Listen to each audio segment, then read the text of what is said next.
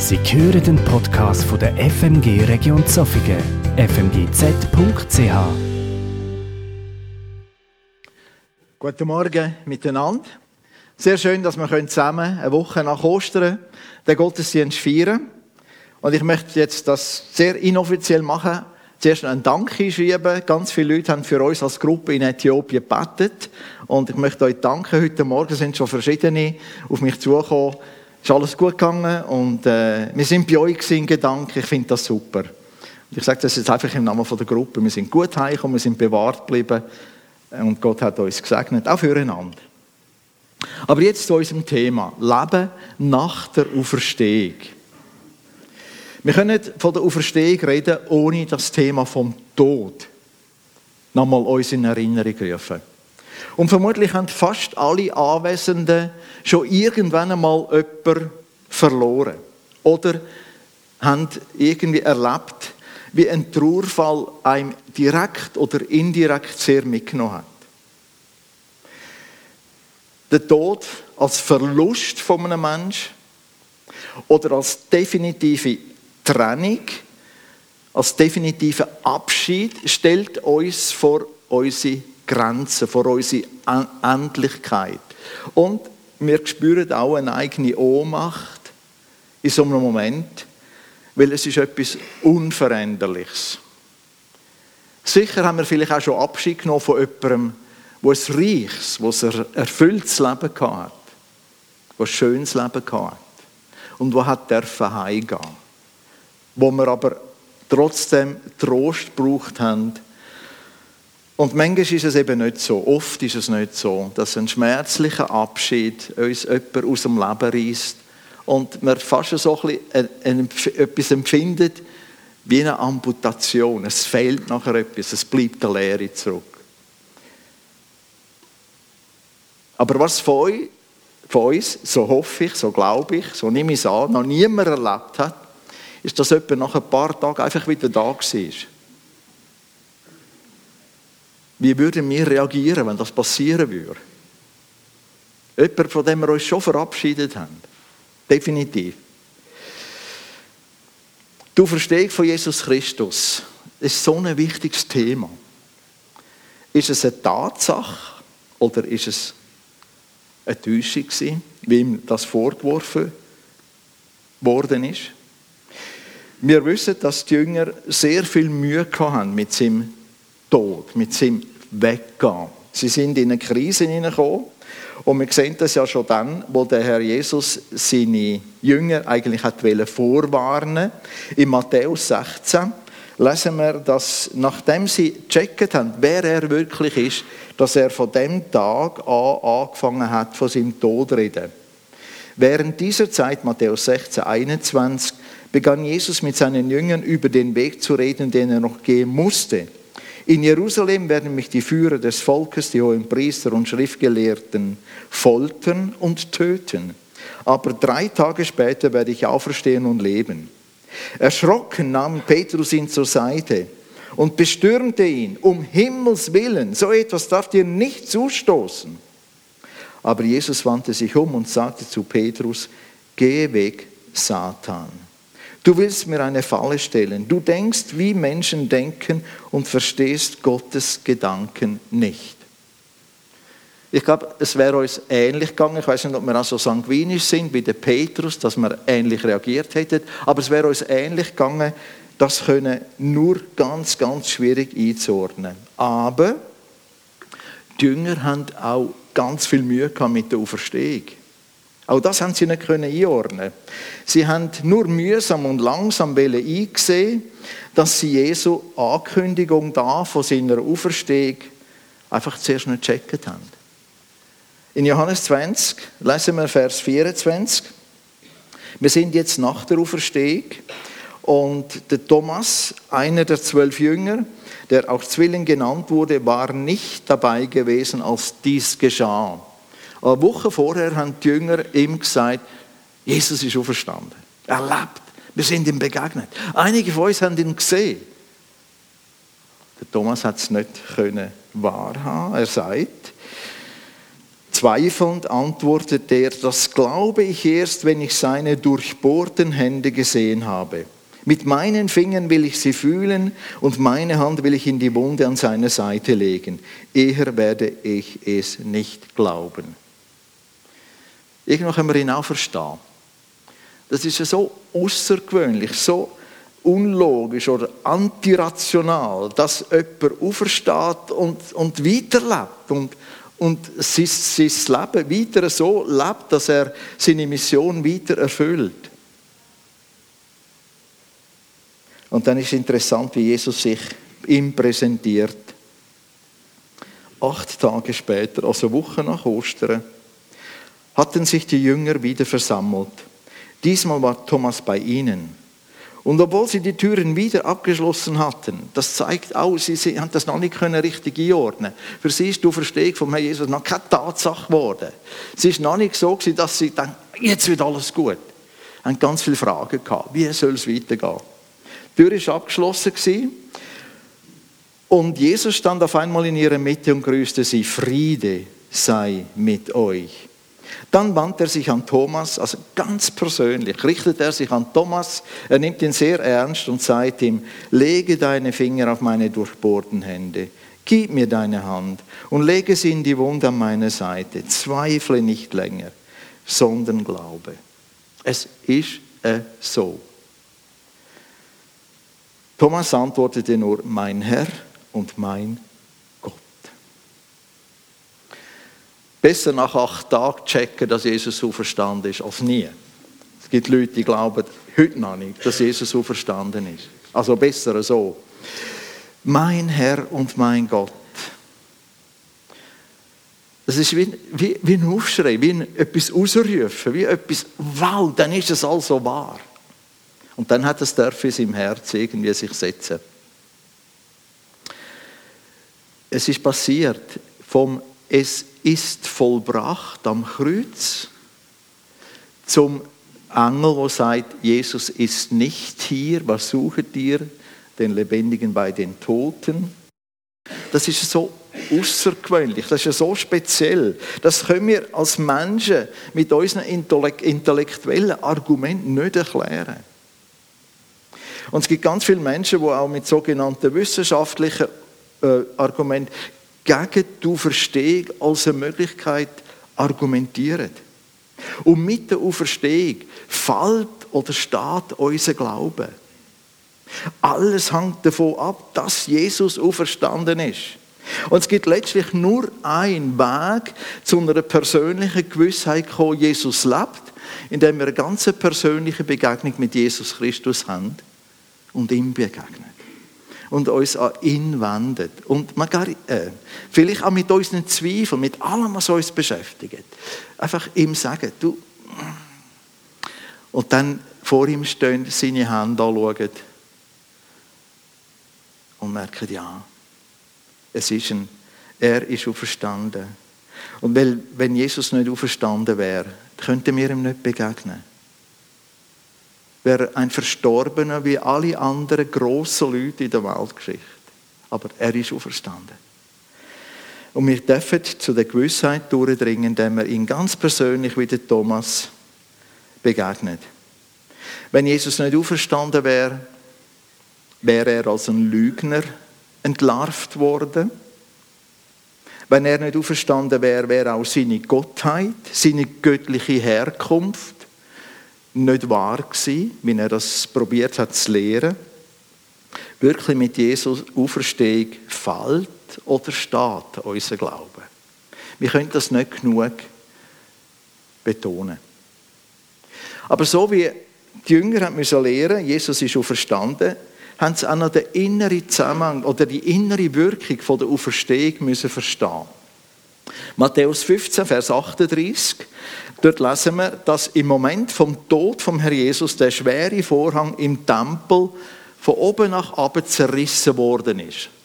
Das ist der Vorhang, der sinnbildlich wie ein unüberwindbares Hindernis war für die normalen jüdischen Leute damals in die Präsenz Gottes hineinkommen. Sie haben nicht dürfen bis zu ihm kommen. Und der Vorhang ist verrissen Und der Zugang die, zur, direkten, zur direkten Präsenz Gottes ist geschehen, ist aufgegangen. Hebräer 10, Vers 19, 22. So dürfen wir nun frei und ungehindert zu Gott kommen. Und denn das Blut Jesu Christi hat uns von unserem schlechten Gewissen befreit und von aller Schuld, Schuld reingewaschen. Ja, gefällt uns nicht, daran zu erinnern werden, dass wir Menschen schuldig sind, dass wir Defizit haben, dass sich Schuld ansammelt. Aber als Menschen können wir uns so viel Mühe geben, wie wir wollen. Wir können uns Mühe geben, nichts Falsches machen. Die Rechnung wird nie aufgehen. Es bleibt immer irgendwie defizitär. Und wenn wir für unsere Entscheidungen, für unsere Fehler auch moralische Verantwortung übernehmen, sind die Konsequenzen eigentlich trotzdem immer größer von unseren Fehlern als unser Einsatz, um etwas wieder gut zu machen. Wir schaffen es nicht. Wir sind schuldig geworden, wir bleiben schuldig und Schuld häuft sich an. Jesus, er ist unser Wiedergutmacher geworden. Und zwar am Karfreitag. Warum ist denn Ostern so wichtig? Warum ist es so wichtig, dass sie bei den Jüngern und auch in den Briefen nachher vom Neuen Testament lesen wir, dass sich das durchgesetzt hat, dass du Verstehen eine ganz, ganz wichtige Rolle spielt in dem Sinn, dass Gültigkeit vom Opfer vom Herr Jesus durch die Verstehung offiziell bestätigt und sichtbar auch proklamiert worden ist. Hat also eine innere Bedeutung, die viel wo viel weiter geht als die Tatsache, dass Jesus lebt, dass er wieder, dass man ihm wieder begegnen kann. Das geht viel, viel weiter. Er ist das geopferte Lamm, wir haben es gesungen, er ist das Schlachtopfer geworden, wo langet, damit alle unsere Schuld und Sünden bezahlt werden können. Ohne Auferstehung schreibt Paulus, Römer 1, wäre das wie wirkungslos blieben. Römer 1, Vers 4. Dass er aber auch Gottes Sohn ist, dem alle Macht gegeben wurde, beweist seine Auferstehung von den Toten. Du verstehst nicht einfach wieder ein Zurückkommen zum Leben gewesen, sondern ist ein Akt gewesen, wo Gott, der Vater, Jesus Christus als, als das, the Mission Impossible ist possible worden, ist erfüllt worden. Und das hat Gott, der Vater, durch die Auferstehung gezeigt. Er hat sagen, dass das Opfer von seinem Sohn genug groß ist, um die Menschen ganz zu begnadigen, ganz zu retten, ganz zu befreien von, von der Sünde. Und ich, ich spüre immer wieder im Gespräch mit Menschen, was würden aufrichtige Menschen, die eine Rest Gottesfurcht haben, um uns herum, oder was würden aufrichtige Moslem, die in diesem Monat im Ramadan wirklich Opfer bringen, Gutes tun und wollen Gutes tun, und zwar nicht nur religiöse, sondern auch relativ säkulare Moslem, damit sie einen Gott irgendwo wissen, wo gnädig ist. Was würden sie darum geben? Gott ist gnädig. Jesus hat zahlt schon. Erlaubt zum Vater, uns zu vergeben, uns zu sich zu nehmen. Wir müssen keine Punkte mehr sammeln, um Gott zu gefallen. Du verstehst, sagt, das ist so. Oder wir können die Verstehung auch mit einem Gesetz vergleichen, das von einer Regierung ausgehandelt wird wo aber erst gültig wird, wenn das Staatsoberhaupt seine Unterschrift darunter tut. Jesus hat das Gesetz erfüllt, hat das abgeschlossen und Gott, der Vater, tut seine Unterschrift darunter. Jetzt ist es wirksam. Jetzt gilt es, jetzt dürfen wir uns auf Jesus stellen. Du Verstehung vom Herrn Jesus ist wie die öffentlich und wirklich für alle Menschen sichtbar, die es wollen. Proklamation, dass Jesus seine Mission ganz abgeschlossen hat. Und darum ist der einfache Satz, wer an ihn glaubt, wird gerettet werden. Wahr. Der Satz ist wahr. Wenn du an Jesus Christus glaubst, bist du auf der sicheren Seite. In der Auferstehung von seinem Sohn hat der Vater gesagt, ja, das, was, Jesus gemacht hat, das lange. Das ist okay. Aber es ist noch viel mehr damit verbunden. Die Tatsache, dass Jesus Christus auferstanden ist, ist auch die Garantie für unsere Auferstehung. Wir lesen, äh, dass Jesus vor seinem Sterben, vor seinem Auferstehen gesagt hat, Johannes 11, Vers 25, ich bin, ich bin die Auferstehung und das Leben. Damals ist das noch gar kein Thema Es war der Zusammenhang von der Auferweckung von Lazarus, vom Brüder von der Martha und der Maria. Und dort sagt Jesus, ich bin. Nicht ich offeriere, ich bin die Auferstehung und das Leben ich bin das Leben. Wer an mich glaubt, der wird leben, selbst wenn er stirbt. Und wer lebt und an mich glaubt, wird niemals sterben. Und dann hat er Martha gefragt, glaubst du das? Und Martha hat gesagt, ja. Glaubst du das? Ja. Ja. Äh, die Afrikaner würden jetzt wieder sagen, sie, Amen. Also Amen. Es ist ja so. Ja, ich glaube, ja. Ich hoffe, dass in deinem Herz das Amen irgendwie schwingt. Und dann es weiter. Deswegen können wir sicher sein, dass Gott, der unseren Herrn Jesus Christus von den Toten auferweckt hat, uns ebenso annehmen wird, wenn wir an ihn glauben. Jesu Auferstehung ist Garantie für unsere Auferstehung. Ich glaube, ich kann das nicht checken, was das heißt. Aber es ist ja so. Es gibt eine wunderbare Zukunft, wo wir werden das bis ins Letzte äh, können auskosten, erleben. Und auch da könnte man jetzt darunter schreiben, glaubst du das? Wir dürfen das glauben, weil der Verdienst ist bei Jesus. Wir haben auch im Lied schon von seiner Erhöhung, Erhöhung von seinem Verherrlichtwerden gesungen. Der Ruben hat die Schriftlesung aus Philipper 2 gelesen, wie Jesus sich erniedrigt hat, wie er Mensch geworden ist. Er hat sich selber erniedrigt. Er hat selber sich zum Diener gemacht. Er hat selber so eine Rolle ausgeübt. Und wenn ich das jetzt einmal ein bisschen im Bild, Bild probiere zu beschreiben, dann ist es nicht entehrend für Jesus. Aber er ist selber äh, bereit gewesen, nachdem er die Herrlichkeit, die Vollkommenheit beim Vater verlassen hat, der Blitzableiter für den Zorn Gottes zu werden. Der Blitz vom Zorn Gottes hat auf Jesus, aufs Kreuz eingeschlagen und hat uns äh, das erspart. Und Jesus ist auch zum Schuhabstreifer geworden, wo wir dürfen unseren Dreck, unseren Schmutz lassen. Und er ist zum Abfallkübel geworden. Aber wir müssen unseren Abfall selber bei ihm deponieren. Wenn ich das so sage, dann sind das Bilder für seine Erniedrigung. Das entehrt ihn absolut nicht. Dann ist es die letzte Konsequenz, wo Jesus gesagt hat, wo Jesus der Jünger gesagt hat, wer der Erste oder der Höchste sein will, der soll, der soll euer aller Diener sein. Jesus hat das gelebt.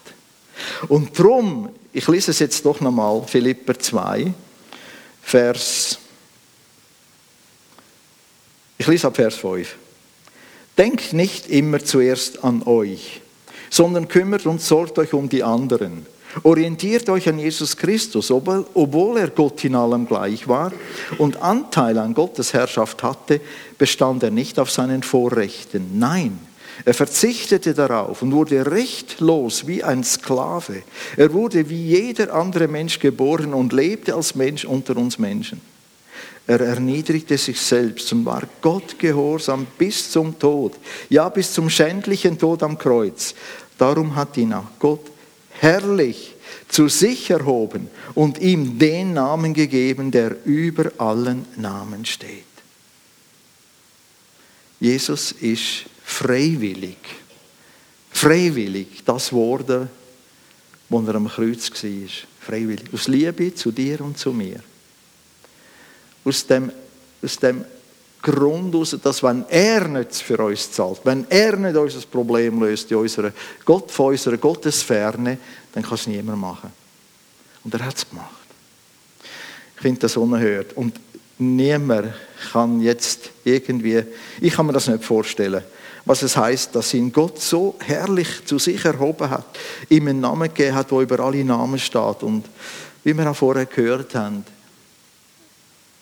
kommen wir zu ihm in seine Nähe, vor seinen Thron, staunen wir, sagen wir, wir möchten das noch tiefer verstehen, wir möchten das noch besser erkennen und ihm die Ehre geben, die ihm zusteht. Seine Auferstehung war auch nötig als eine weitere Etappe, damit er den Heiligen Geist hat können auf die entstehende Gemeinde äh, senden Johannes 7, Vers 38. Auch das sind Verse, die wir vielleicht alle kennen. Wer an mich glaubt, wird erfahren, was die Heilige Schrift sagt. Wie ein Strom wird lebensschaffendes Wasser von ihm ausgehen. Damit meint er den Heiligen Geist, den alle bekommen würden, die an Jesus glauben. Den Geist Gottes bekamen sie erst zu Pfingsten, nachdem Jesus in Gottes Herrlichkeit zurückgekehrt war. Jetzt hatten die Menschen den Heiligen Geist noch nicht. Jesu Erhöhung ist nötig gewesen, damit er kann den Heiligen Geist von seinem Vater ausschütten auf seine Gemeinde. Johannes 16, Vers 7. Denn so ich nicht hingehe, so kommt der Tröster nicht zu euch. So ich aber gehe, will ich ihn zu euch senden. Jesus hat der Erhöhung nicht nur verdient, sondern sie ist bitter notwendig dass er wieder hat können zu uns oder noch viel mehr in uns in, in einziehen, indem er den Heiligen Geist auf die entstehende Gemeinde ausgossen hat und jede, jedes Kind Gottes hineingenommen wird in das neue Leben, wo durch den Geist Gottes in uns geleitet wird. Und durch das Ausgüssen vom Heiligen Geist bleibt Jesus weiter, auch der, wo wirkt. Er bleibt der Handelnde in unserem Leben durch seinen Geist. Es ist noch viel weiter gegangen als vom Karfreitag über Sonntag. Es ist dann Auffahrt gekommen, es ist Pfingsten geworden und wir, wir sind uns gewöhnt an diese Wahrheit. Aber wir wollen einfach das uns bewusst machen. Lassen wir ihn wirken, auch als Kinder Gottes, die so lange unterwegs sind. Ich habe jetzt im April meinen 54. Geburtstag gefeiert. Was heißt das? Ich habe im April 68 mein Leben Jesus anvertraut. Und ich muss auch viel lernen. Und ich bin auf der einen Seite ruhiger geworden, aber äh, es gibt noch viele Herausforderungen und Sachen, wo Gott einfach noch kann und wirken möchte. Der Heilige Geist in uns bewirkt, dass er Gott wieder der Handelnde ist, auch heute und jetzt, in meiner Familie, in meinem Alltag in meinem Umfeld, dort, wo ich bin, dort, wo ich meine Knörz habe, dort, wo ich auch meine Erwartungen habe. Lassen wir uns vom Heiligen Geist führen und leiten. Und zum Schluss möchte ich einfach noch mal etwas anführen, was ich als ehemaliger Missionar nicht, nicht kann thematisieren kann. Nach der Auferstehung, erst nach der Auferstehung, ist das, was wir den Missionsbefehl nennen, gegeben worden. Erst nach der Auferstehung.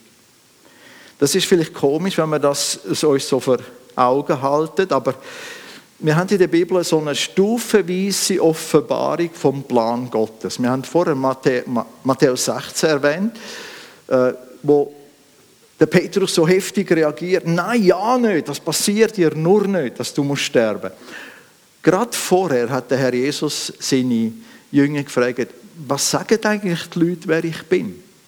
Elia, Jeremia, einer von den Propheten und so weiter. Ja, und ihr, was sagt ihr? Und dann sagte Petrus, Du bist Christus, der Sohn des lebendigen Gottes. Du bist der Messias. Du bist der, von dem Propheten redet. Du bist es selber. Und dann ist interessant, von dem Tag an, sagt Markus, von dem Tag, Markus 16, Vers 13, äh, Entschuldigung, Matthäus 16, Vers 13 und folgende. Von dieser Zeit an hat der Herr Jesus ihnen probiert zu erklären, er ist zwar der Messias, aber nicht der Befreier von der römischen Herrschaft, sondern er ist der Befreier von der Sünde, ist der geistliche Erlöser für das Volk. Erst von, der, von dem Moment an hat Jesus das zum Thema gemacht. Und das ist jetzt passiert. Jetzt ist er gestorben. Er ist von den Schriftgelehrten, von den Ältesten, ist er aus dem Weg geräumt worden. Aber Gott verfolgt seinen Plan. Jesus steht auf. Und jetzt ist interessant, jetzt lesen wir in Matthäus 28, was passiert. Jesus ist auferstanden, Maria ist am Grab, Maria Magdalena, und ein Engel redet zu ihr. Der Engel wandte sich an die Frauen. Fürchtet euch nicht. Ich weiß, dass ihr Jesus den Gekreuzigten sucht. Er ist nicht mehr hier. Er ist auferstanden, wie er es vorhergesagt hat. Kommt und seht euch die Stelle an, wo er gelegen hat. Und jetzt kommt der Neue. Kommt wieder eine Stufe, kommt wieder ein Schritt. Dann beeilt euch, geht zu seinen Jüngern und sagt ihnen, dass Jesus von den Toten auferstanden ist. Er wird nach Galiläa gehen, um euch dort zu treffen. Diese Botschaft soll ich euch ausrichten. Der Engel hat von Gott Botschaft bekommen, er soll über Maria in dem Fall, der Jünger sagen, wir haben das Appuntamento, wir haben das, Entschuldigung, das Treffen, wir haben ein, ein, ein Date, wenn man mal so will. Etwas ganz anderes als das Appuntament. Wir haben abgemacht, dort in Galiläa auf dem Berg. Vers 16, Matthäus 28. Die elf Jünger aber gingen nach Galiläa, zu dem Berg, den Jesus ihnen genannt hatte. Als sie ihn dort sahen, fielen sie vor ihm nieder und beteten ihn an. Einige aber zweifelten, ob es wirklich Jesus war. Sie waren also nicht so Superhelden, sondern ganz normale Menschen wie mir. Da ging Jesus auf seine Jünger zu.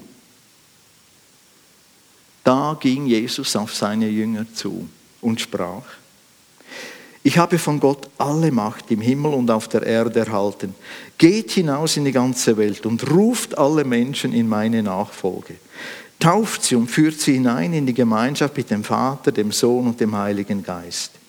Lehrt sie so zu leben, wie ich es euch aufgetragen habe. Und jetzt kommt der Vers, den wir sehr gern und sehr oft zitieren. Ich glaube, jetzt bin ich ein bisschen hineingekommen. Ja. Das ist der Engel, der zu der Maria und zu der anderen Maria redet. Und das ist die Botschaft gesehen. Vers 8, Vers 20 und ich bin bei euch alle Tage bis an der Weltende. Das Ich bin bei euch ist allgemein wahr. Und ist im Speziellen dann wahr im Kontext da, wo die Jünger den Auftrag annehmen, in die ganze Welt gehen, das Evangelium zu verbreiten. Und die erste Gemeinde hat das gemacht. Ausgehend von Apostelgeschichte 2 wo ganz viele Nationen oder regionale Vertreter ihren Dialekt und Sprache in Jerusalem sind und dort das Evangelium schon mitgenommen haben, zurück in ihre Heimat. Kapitel 7, die Steinigung von Stephanus. Kapitel 8, Verfolgung, die eingesetzt hat unter dem Saulus. Und Kapitel 8, Vers 4 sagt, dass die, die zerstreut worden sind, also die, die in der Diaspora nachher haben müssen leben, haben das Evangelium verkündigt. Die Gemeinde hat das praktiziert. Die Jünger sollen klar verstehen, dass es weitergeht. Ja, dass es soll weitergehen. Und Leben nach der Auferstehung heisst, hineingenommen werden, erstens mal in Gottes Kindschaft und dann in den Plan, wo Gott hat, dass Menschen das Evangelium kennenlernen. Und der Befehl, ich lese es jetzt wieder in der, in der Hoffnung, Hoffnung für alle, ist ein bisschen eine ältere Ausgabe, aber es steht, ihr dürft sicher sein, ich bin immer und überall bei euch Immer zeitlich, überall geografisch bei euch, bis an das Ende dieser Welt. Wir dürfen uns daran freuen. Jesus ist bei uns. Und ich möchte uns Mut machen. Vergessen wir nicht, wir haben einen Auftrag in dieser Welt, wo wir noch nicht abgeschlossen haben. Und dazu muss ich heute gar nicht mehr gross im Flüger steigen. Früher aufs Schiff, dann im Flüger. Wir haben so viele Leute um uns herum, aus allen Herren Ländern. Probieren wir mal auf die zuzugehen. Und den Leuten in der Schweiz, die Christentum satt haben, einfach mal vielleicht sagen, okay, ich denke jetzt nicht an dich, aber an andere, die da sind, die irgendwo auf der Suche sind. Vielleicht eben nicht nur auf der Flucht oder nicht nur in einer sozialen Situation, wo es schwierig ist für sie, sondern auch auf der Suche nach einer neuen Heimat, nach etwas Neuem, wo ihnen Frieden gibt. Und vielleicht, um uns vielleicht noch, noch ein Gewissen zu reden, ich weiß, das machen wir in der Schweiz nicht so, aber ich bin nicht ein ganz richtiger Schweizer, darum habe ich einen Bonus diesbezüglich. Was, wenn ein Forscher ein 100% wirksames Medikament gegen Corona erfunden hätte und es nicht möglichst allen Leuten anbieten würde? Was würden wir mit dem machen, wenn wir es entdecken würden? Wir würden ziemlich, ich nehme an, ziemlich stark reagieren. Aber was, wenn es gegen den Virus von der Sünde ein Heilmittel gibt, ob man das den Menschen nicht würde anbieten Ich weiß, der Vergleich hinkt. Aber die Dringlichkeit vom Auftrag, vom Missionsbefehl tönt so groß, oder? Vom Zeugensein muss uns als Jünger Jesu wieder neu erfüllen. Und Auferstehung heisst für mich, es geht weiter. Und es muss weitergehen. Es darf weitergehen. Auch wir sind noch in dem Auftrag drinnen. Und ich weiß, du Verstehung ist damals für die Jünger schwer zu erfassen. Für uns ist das ein alter Zopf. Wir wissen es schon so gut, dass es uns nicht mehr packt. Aber es sollte uns wieder packen. Es sollte uns irgendwie wieder herausfordern. Wow, wenn es so ist, dann hat das irgendetwas zu tun mit mir. Es sollte etwas machen mit mir. Wir sind ja durch den zerrissenen Vorhang zu Gott gekommen. Das Opfer vom Herrn Jesus ist gültig. Kein Zweifel, in keiner Art und Weise daran. Du verstehst, besiegelt du, äh, das Opfer vom Herrn Jesus.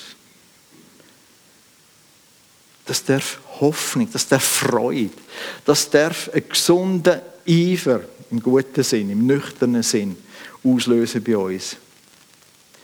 Und mein Anliegen ist, dass Jesus, der Auferstandene, in, unser Leben, in unserem Leben einmal die Bedeutung hat, die ihm zusteht. Ich möchte beten. Herr Jesus Christus, wir können uns an dich wenden, weil du lebst. Und du bist bald schon mal erhöht worden. Du sitzt zur Rechten Gottes vom Vater, wo du, oh Herr, du den Heiligen Geist ausgegossen hast.